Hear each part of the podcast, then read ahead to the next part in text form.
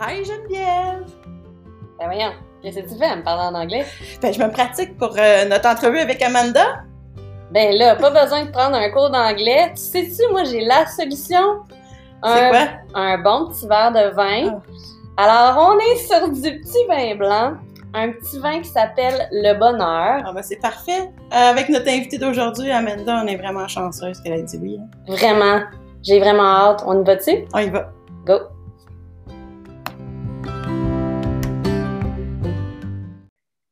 Okay, so um, welcome, Amanda. We're so happy you're here with us today for our podcast. Uh, Geneviève and I are really excited about this. We were like, A little bit stressed yes, too. yes, of but- course. But uh, I think it's gonna be okay. Um, so before we start on other question, we would like to know. Um, but you're now one of the best handler in Canada, okay? And for sure, it, it wasn't like a um, a road paved of gold. So many, I'm pro- probably many things happen, many obstacles. So, is it? Uh, we would like to know what's your um, uh, your all your work you did before and uh, your background, where you come from, and uh, what was all your your Steps, steps. and- become. uh, yes, that handler like you are now. Well, uh, my my family and I have always had a lot of dogs, so that was a total natural for me. But for the longest time, I rode. I did three three day eventing, so cross country, dressage, and and uh, stadium jumping. That three those three phases in equestrian stuff. And uh, I, I was still at that when I first got our first border collie. So I was riding all the time, and I happened to get this dog. And honestly, I didn't even know what it was going to look like at the end. Like many of you have gone to, let's just say, the Kingston Sheepdog trials and seen what a sheepdog trial looks like and what the dogs generally do. I had never seen an outrun or a dog driving under command or, or understood how that worked or, or anything about it. My sister was in the UK and she stayed with a, a dairy family there that had 400 sheep. That's common in around Yorkshire and uh, they had border collies. And when she came home, she said she wanted to get one. And I always thought that was kind of weird, like jumping ship. We had setters and terriers and stuff like a border collie. What for? You know, like I didn't know anything about them, right? And uh, eventually, that that border collie moved here. My mother got got sheep first before I ever even thought of having sheep. She wanted to raise lamb, and uh, you know, it was hard to manage them without a dog around. And and uh, we had a real funny one that a neighbor gave us, and he had a single sheep and a few cattle, and it it flocked with his cattle, and he couldn't even catch it to get it shorn. So it had two years of fleece on it when we got it. It was a mess, but it wouldn't come in. We couldn't catch it. It was out with our cows, and you know, just sort of flocked to them. And one day when uh, we were sitting around by the pond, you know, in the sun down there, I told Meg, Kathy's dog, to go get that sheep and she had it in the just no training, but she had it in the barn in five minutes. Just boom, like that. And I ran up to the house. I said, Mom, that dog has got that cow sheep in the barn. We got to get one of these things. so we did. We went and got one. We called this vet around Kemptville called Cal Kobluck. He might, might still be around. I don't know. And he's not into the dogs anyway. And uh, he had one puppy left and he sold it to us. And it was our first border collie. He shows up in pedigrees as borderline moat but we called him Bart. His name was Bart. Mm. And I, I, I said, I didn't know how to train him, anything, nothing. We made tons of mistakes. And there weren't at that, there wasn't the internet then. So you couldn't get online and see stuff. Like it seems so accessible now. It's remarkable, really, in a short space of time, because I've been doing this for maybe 30 or 35 years. And uh, those resources are, are incredibly valuable to a handler starting out now. And if you're smart, just get online and watch real good dogs and handlers do great big runs at the national finals and the tricky big trials with the difficult sheep. But at the time, that, that didn't exist. And uh, they had this big sheep fest at Markham, Ontario, and had a, a guy called Glyn Jones Bodfari. That's Kerry Jones's uh, dad, who's now dead, but he was real good dog handler, a former international winner. And he gave a clinic at at the sheep focus. That's what they called the, sheep focus. I thought I'm going to go to this and try and learn to train this dog. so I did. And uh, I, like I said, I, I had never seen it before. He told us what to do. And my dog was real, um, uh, had real good aptitude. So all day he kept going back to my dog to show everybody how to train one because there was a lot of slackers there, you know, that kind of cantered around the sheep. Not my dog. He was hot on it and he had some basic obedience, which I was good at, at lie down and stay and that kind of stuff, you know. So uh, he used them pretty much. And when I got home, we had a riding ring in front of the house. I lined it with um, page wire fence so the sheep couldn't get out and started practicing every day at home, doing what he told us to do doing what he told us to do. And I, I kind of did that all year and used him a little more. He would help me put out grain and keep the sheep off the feeders when I walked and put out the grain and that kind of stuff. And uh, he, we, we didn't have many fences at the time. We had a lot of property here, and the sheep would just run all over the place. And I'd come home from work and say, "Hey, Bart, get the sheep." And he'd go like through gates over around fences anywhere. He'd have a, be lying on the front porch waiting to be told to get them in the evening. You know he's a funny dog. And uh, i went back the next year and uh, they said oh you should enter the trial. And i said oh well what do you have to do? And they told me what i had to do and i i entered the trial and i won it. And so it was like i don't know it kind of got me started yeah. but it took a long time to get started because there was nobody around to teach you. You know that's once a year it's not going to cut it if you're going to learn to run a dog. You need to get at it. And i'm not saying i didn't practice every day. In a way i did because i was doing jobs with that dog. But it was um, you know it would have been a lot more helpful to get somebody who was real good. Um, the, the ontario border collie club started up around that time. And it was instrumental in bringing along many Ontario handlers, as the Quebec Association could do for you if everybody gets straight about it. And, you know, you got to stop the fight, you got to keep the fighting to a minimum and keep things straight and try to see the end goal of good handlers and dogs running in your province. That's what you want, right? Yeah, totally. Yeah. Anyway, he, they uh, they got going there, and I was a fairly casual member running at the novice level. Like I would forget there was a trial on and oh, I gotta go. Is there there is? Oh, well, I'll go tomorrow. You know, it's a little bit like that. And uh, I was busy doing other stuff. And then one time at an annual meeting while I wasn't there, and this must have been into about the sixth year that it was around because Jim Clark was the president for quite a while, then Ted Bell, then then there was me, and they made me the president while I wasn't there. And I said, God, I got to learn to run these damn dogs. You know, like I've got to learn to do this. So uh, I I did, and my my real first uh, teacher was Jim Cropper, who I still consider one of the great handlers around that hasn't won the international. And I'm sure that if you asked any skilled handler around, they would completely agree. He's a he is a real good dog man, and he helped me a lot. And all through the next winter, and this is when I was training this bitch Hazel of mine, so a couple of generations off Bart by then um, I'd call him up on Sunday night and tell him what I had done this week and what, I, and he'd tell me what I had to do next. So it was like a telephone coaching thing. It was a weird. He, he was in Lancashire, I was here. You know, it was a funny, a funny arrangement, but it worked out. I could picture what he was telling me. I'd go out and do it, and by the time the spring rolled around, she was a top dog, real good one.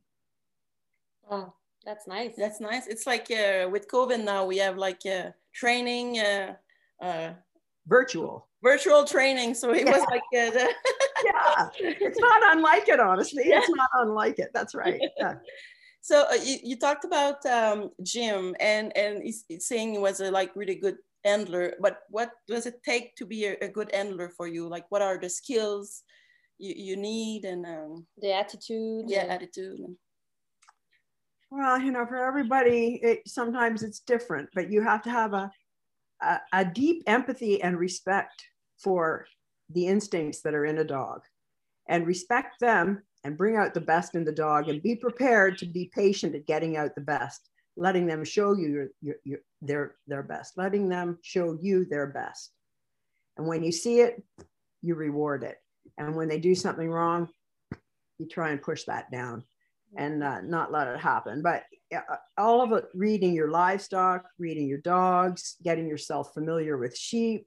It, it is always tricky to be an obedience handler from downtown Ottawa and uh, be a real good sheepdog hand. You have to go out and do practical work. It, re- it really, really helps just to know how the sheep are going to list in the next moment, how much dog it's going to take to move them from here to there, and how much pressure you've got to apply and your dog has to be in sync with you too. I, I like to raise them close at hand so I have a good working vocabulary with them when I take them out to the sheep. I don't, everything I say isn't just completely from outer space, you know, but it, I, I think that's what it takes patience and, and working it out, working it out in a positive way if possible. You don't want to go out and do combat every morning with your dog. Mm.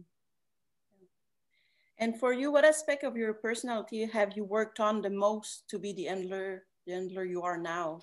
Like you said, patient was like, what was the more difficult for you or what you've learned more? more? Uh, uh, for me personally, I've learned not to, uh, lots of people maybe think I let dogs go too far on their own. I, I like not to quash their imagination that much. So when I see a dog that's ultra obedient at one year old, I just think, why? Like, why not let it try stuff and see what works itself? You know, like it, it ought to be your your training should evolve to the point where you are with your dog and you ask it to do something and it it thinks that what you think is a good idea. Yeah, good idea. You know, like hey, that's great. Yeah, I'll do that. I see. Yeah, I, if I do this, it'll be a little bit better, you know? And I, I'll give you an example. I've got a young one right now that is impatient about her driving and will rush up the sides a little bit. And of course, when she does, she screws up the line. So she swings up hard to the left and the sheep, you know, dart to the right. And then she's got to come around this side in order to make the line hold up right. And, uh, and, and a lot of it when I'm training to drive is just training her to hold the line and pulling her back onto the side. And she goes, okay, okay, I see, I see. You know, like a, it's a little bit like that. But she is, uh, she's a little bit rambunctious about stuff. So it's taking me maybe more time than I thought I should be taking at it, but I'm just going along with it and seeing where it goes. It's going to go fine. She'll be a nice dog in the end. Yeah. But she is trying things that aren't working that aren't working out. But I don't think that's that terrible. I'd rather she tried stuff than if she just sort of plodded along behind like an idiot. You know, she yeah. wants to make things happen. You know, make yeah. something happen. Yeah. Oh, good. Okay, so now we can talk a little bit about training. Um, there are different styles of training. Each handler has their own uh, training philosophy. Mm-hmm. How would you describe your style? Are you more in the dog instinct or feeling, or you're more directive style, obedient style? What is your your style, Amanda? Yeah, I'm, I'm not obedient style handling. you know, I uh, I have no round pen set up at my place, nor would I have one. I've got that old riding ring in front of the house that I had for my first border collie. It's still out there, but I I don't put dogs in there. I like them. excuse me. I like them to um, see that they have caused a mess and that's not a good idea. You know, if you got sheep running through your pond swimming, it's it's like, look what you did. You know, that's stupid. It was it would be stupid, right? Yeah. So they eventually come to realize, identify chaos for the vice that it is with livestock, you know, eventually. But I let them cause it and see it first and then get pissed off. I get pissed off for the chaos, but I don't get pissed off mostly for other stuff. I recognize that they're trying to make something go and uh, maybe it didn't work out. And, and, and if I need to be there beside them, I make sure I get myself there to be firmer about where I need them to stop because often it's just a question of just stop and everything will go a little better. Now, you know, like it'll calm down. Yeah. Do you use a long line on your young dogs? Uh, mostly not. Uh, one once I had a, a, I have another dog I'm training right now, and I've never had as natural a driver as him. He's sired by Aled Owen's cat, and uh, he just he just loves to hang on to a line. He'll go for 300 yards just plodding along, you know, trotting along behind. And he started doing that before I ever trained him. It was weird. I was bringing in the sheep one time on an ATV, and he started just following in along the flock. And he couldn't have been nine months old. He was real young. So he had a, a real natural inclination to do that. Uh, um, it just depends on the dog. Uh, I don't like having a dog that's a real meathead. I'm, I'm not interested in going out in the morning at war, you know, like like making them like a, a dog that's going to tear the guts out of your sheep or grab them all the time and always taking cheap shots. I like to see a dog that's out there trying to manage them in, in a successful way. And that may mean an occasional little pokey grip. I don't care about that. But if they're, you know, grabbing sheep and pulling them down, I've got a problem with it. You know, it's not, that's not shepherding. There's nothing good about it. Yeah. So uh, I, I, don't like those dogs. I, I, don't have them. I've had one and I got rid of it quickly. I, I don't want it. And it's often in different lines. And there are certain ha- handlers around who like to like to train a, a, tough nut like that. And it's not my scene. I, I don't really like it. I'm too old, number one. I'm 67. no, you're not too old. I'm not gonna go after them like that. I, I don't want to. You know, I've, I've I've gone after dogs before, and it's no fun. You know. Okay. Um, many people come from the horse world, like you. Do mm-hmm. you think this is an advantage for for dogs? Yeah.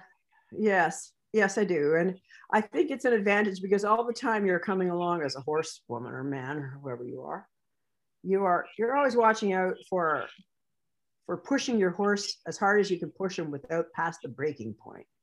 And that kind of thing you have to do with border collies too. You, you push them along and, and make demands of them. But if you've gone too far, you'll notice that they can cave a little bit and then you've got to back up and do something that that dog can do easily. Same thing with horses. It's just a general principle of, of handling animals and, you know, being kind with them as, as much as you can and, and uh, getting out of them their best capacities. Hmm? we talked, uh, you talked about it a little bit, but um, several uh, handlers from Quebec have dogs from your line. Um, what characteristics are you looking for in a breeding dog? Uh, number one, and this is funny. I had this conversation with the great Johnny Wilson one time in Texas. He, we both said, good outrunner. Okay. And it's so important because if they can't run out reliably and in, you know creatively and inventively, there's nothing you can do about it. And if you have to do something about it every time, you're always two points down. And the outrun is the most important weighted part of a run. It's 20 points. And if you interfere with it, it's less. Mm. So 20 points to the great outrunner every time. And uh, that's a very inheritable trait. So you look for the good outrunners, number one. And second, I like to see them have a great way with their sheep. So you'll see a, a dog that will list in response to a slight turn in the sheep and stay with them and feel have good contact with them, a good feel for their sheep. Very, very important. I want that. Okay. okay.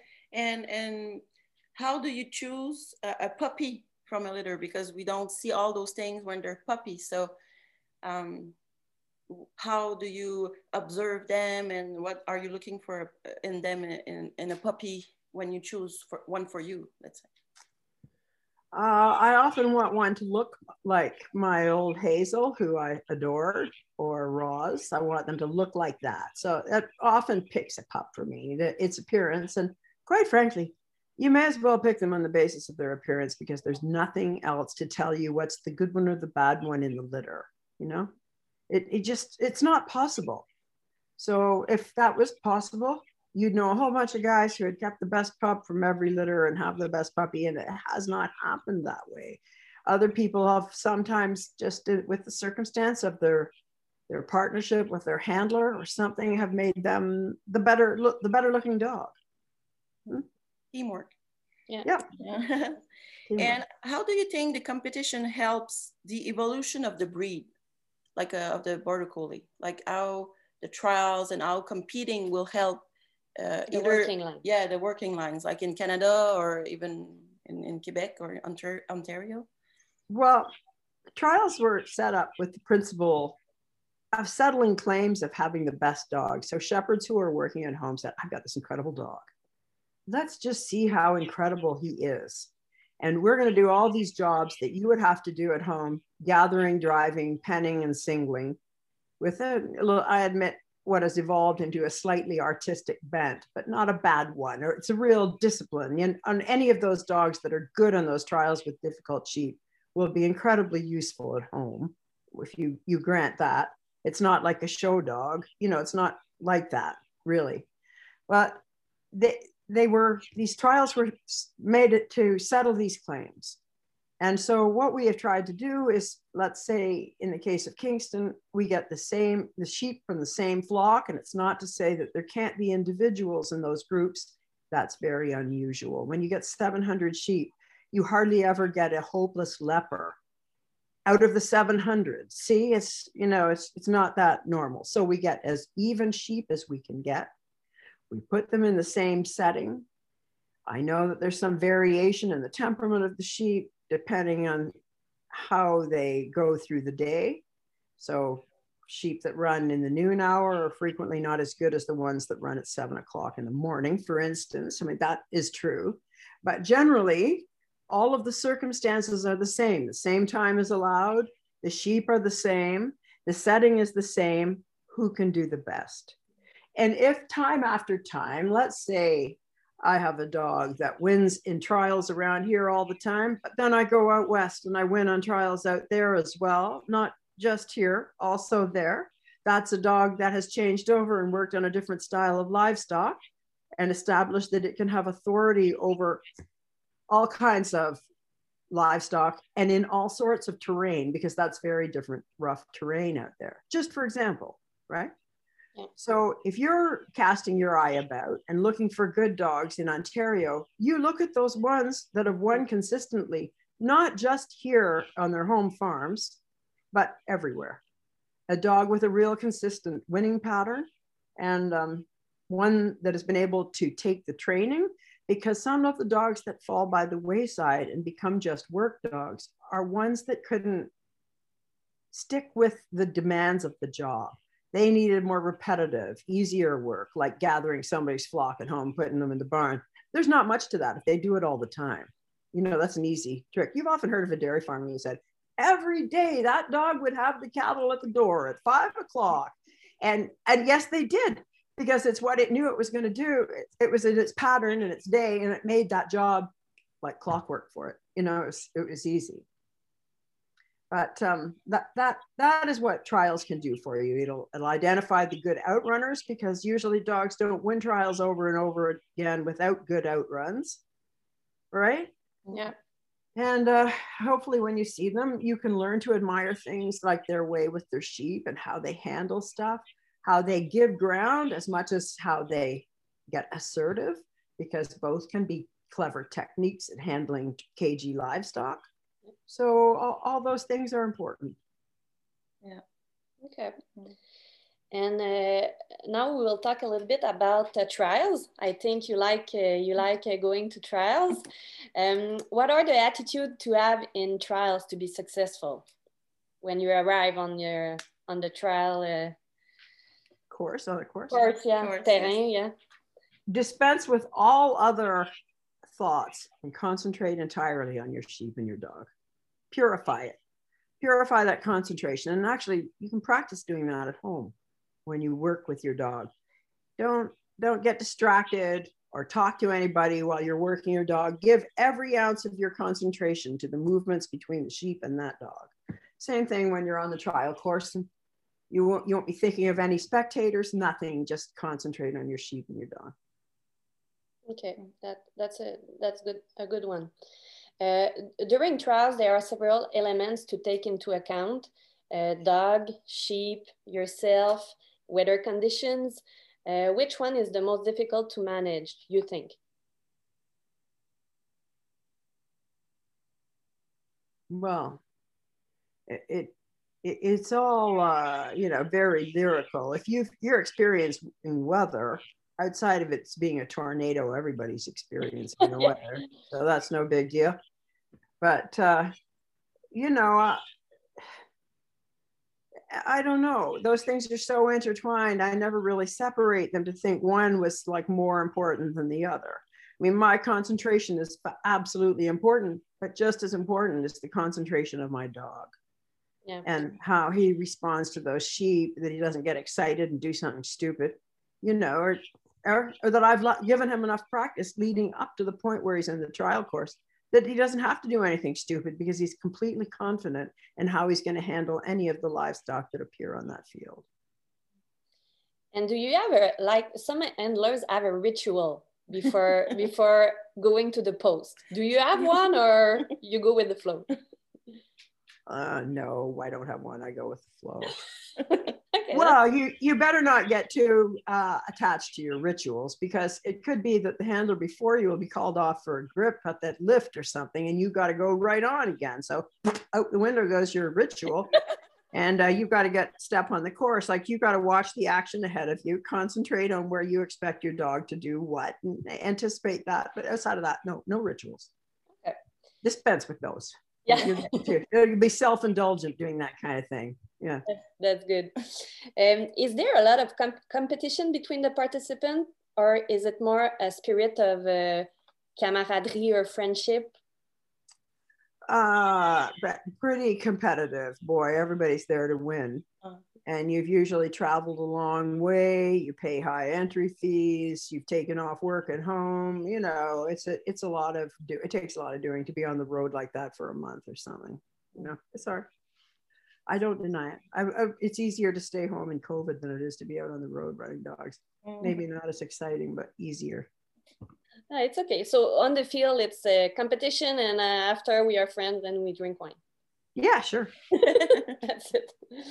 Uh, uh, what advice would you give uh, to a young team who are going to participate into their first trial and you are a little stressed about not being up to the task? don't go in the first trial. Go back and practice some more so you're not so stressed about not being up to the task. Yeah.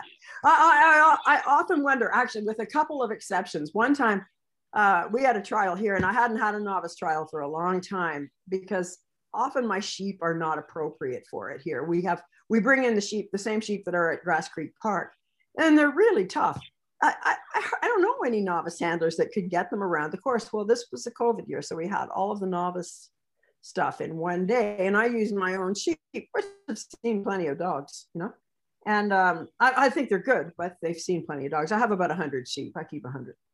And uh, I remarked over and over again at how good the novice class was, because every time I'd seen it, it looked like an off leash dog park with all the dogs just running around chasing sheep or something, right? A mess. Well, this is a mess. Why does anybody have this?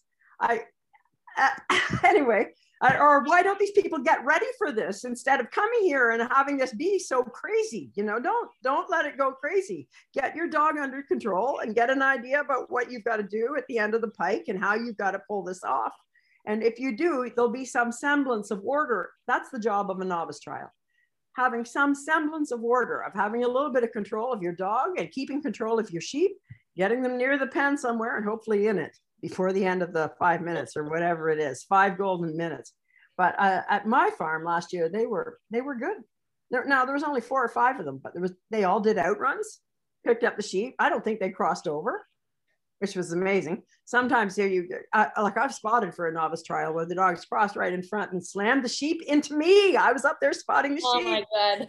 Yeah, and I was just like, "You're kidding, man! Oh no way!" It was like a contact sport. No, no. uh, get ready, get yourselves ready. And like practice doing once in a while. And I don't recommend that people do courses all the time at home. Once in a while, test yourself by doing a little course as though it's set up at a trial. And somebody spotting the sheep, you're going to pick them up, take them around the course, and get them in the pen and, and understand all the elements involved that you have to make straight lines. The other thing you could do to get ready to go in a trial is go and Clark at a big trial. So mm. you're, you're recording what the judge is taking points off for. You're sitting right beside the judge, right? He says, take three. Oh yeah, three, what for? Or what did I see that would have had three off? And you think in your mind, I'd take three for that and start learning where the points are coming off. Because when you do, you'll understand a little bit more about how you have to comport yourself in your in your trial with your dog, and that'll help you. Get out and be a Clark. Watch. Great advice.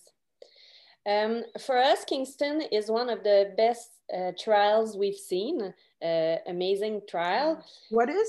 Uh, Kingston. Kingston. Okay. Uh-huh. Yeah. yeah. Uh, it's really impressive to, to watch. What do you think is the most beautiful trial? What is your best trial experience? Uh, I love the trials at Meeker. It's very Western and very rustic. It's on the western slope of Colorado in the high desert, pretty much. And um, it's uh, uh, like Kingston, their, their town just completely welcomes the handlers to Meeker on the weekend of that big trial. Same as Kingston, everybody here welcomes all the handlers, the sheepdog people who come to Kingston for the trials. And uh, well, I, I, always think of their trial as very similar to ours in a lot of basic characteristics, but theirs is Western, ours is Eastern. So a little bit different character. And the sheep often define the character. Uh, the sort of sheep they have out here don't do well here because it's too wet for them here, too wet and snowy. They like it better on the high desert where it's dry and they're merino types. That's what they are. Fine wools, range fine wools. And, and their particular sheep are merinos. I think it's a beautiful trial. And I, am proud to have won it four times. Wow, that's amazing. Yeah. And uh, COVID postponed the world like two years in a row. Do you think there's going to be a world next year? Oh, I have no idea. I, I, you know, I had my hopes set on Kingston before holding Kingston with no spectators before this last lockdown, and now I, I don't know what to think about it. You know, I, I, I feel less optimistic. yeah. That. Okay, we'll see. We'll see. Yeah, we have we have time. yeah. So we're almost at the end, but not yet, because we have two last questions we, we would like to ask you. Hmm. Um, so herding is evolving in Quebec, like we talked before. Hmm. Uh, so we have the Association Border Collie Quebec, hmm. um, and but just started like uh, two years, yeah, three two, years ago. Three years ago. Yeah. So how much, how much, how long do you think we should give ourselves to get at the same point as the OBCC or even NEBCA? How long does it take, like, to really have this association that will um, help herding in Quebec? That is entirely dependent on, on the sum of your members and the enthusiasm and energy they apply to it.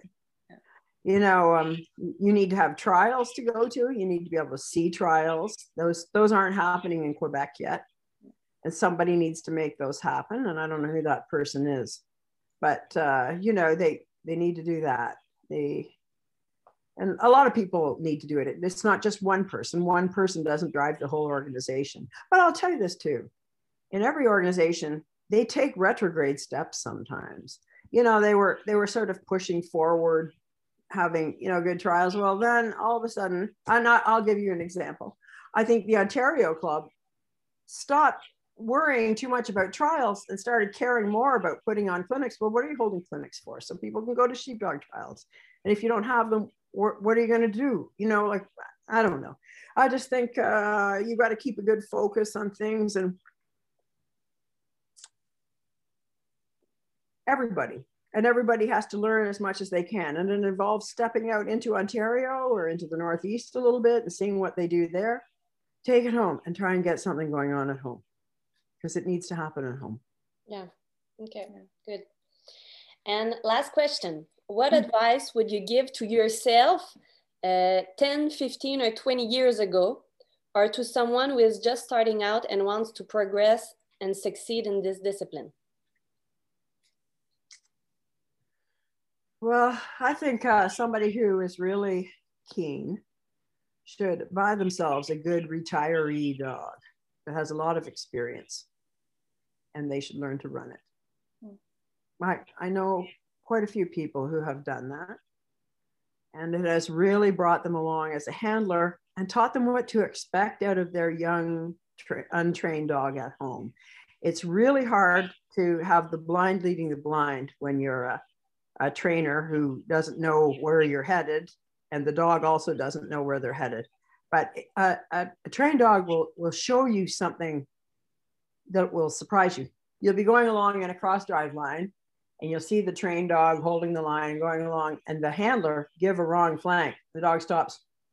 Do you mean that? Like a little bit like that. Do you mean that? And uh, I, I don't think so. I don't think so. And uh, it's a it's a fun thing to watch happen, you know. And, and but it it gives it gives a handler an a, a new empowerment of saying I left flank and the dog goes left and it has an impact on the sheep and it changes things around you know so if it's possible for you to do that you should do it it's it's not it's not cheap but in the long run it might be the best Okay, Good.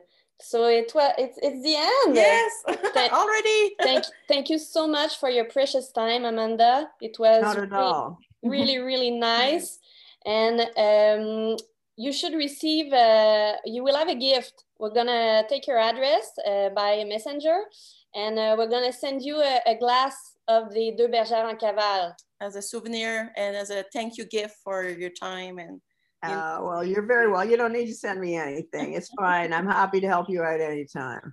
But you're gonna have one because all right. you, Okay. you, you, you can take a photo at a trial with uh, our podcast uh, logo.